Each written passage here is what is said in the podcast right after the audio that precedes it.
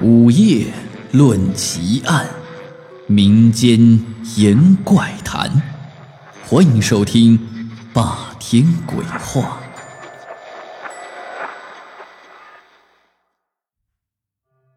很多时候，我们自己会梦到一些事情，在不久后居然都发生了。有的时候会突然感觉到危险，然后刻意避开，居然这也都实现了。科学上解释说，这是人的潜意识。或许，我们大脑没有被开发的那一部分忽然起了作用，让我们遇见一些还没有发生的事情。杨叔是我爸爸的好朋友，在离我们市里不远的一个县城里工作，因为工作原因，常常往返于两个地方。那个时候的路。还不太好，其实路途不算远，但那个时候坐车就得将近三个小时的时间，而现在呢，不到一个小时就到了。杨叔的儿子淘淘五岁了，非常聪明可爱，是杨叔的心头肉。有一年春天，杨叔刚回家不久，就接到公司的电话，让他赶紧回去一趟，有急事儿。杨叔走的时候，淘淘非常乖巧。可是，一听爸爸要走，小嘴一憋，就开始哇哇的大哭起来。杨叔看得心疼，于是让老婆抱着孩子送他去车站。可这淘淘还是一直哭着不停，怎么哄都哄不好。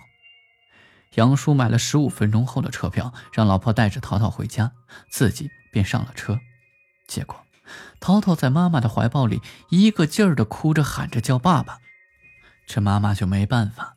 只好又把淘淘抱到要开的车前面，杨叔没招了，就对淘淘说：“儿子乖，爸爸给你买糖吃啊。”于是抱着淘淘就去了小卖部。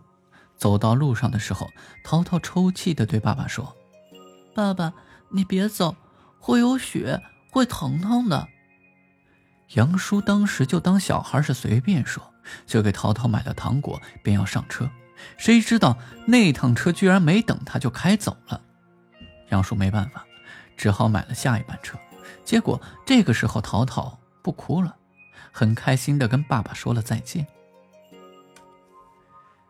杨叔坐的车走到了半路上，忽看见前面围了很多人，原来前面出现了车祸，一辆客车从山上翻到了山下，现在正在紧急救援。还不知道伤亡了多少人。结果，听旁边的围观者说，出车祸的车也是从我们那里到杨叔工作的县城去的。杨叔当时就惊出了一身冷汗。如果按时间来算，这辆出车祸的车正是他之前错过的车。此时，他又想起淘淘对他说的话：“爸爸别走，有雪。”会疼疼的，难道淘淘感觉到了什么吗？好了，今天的故事就讲到这里。我是孙霸天，欢迎您关注、订阅、评论，我们下期再见。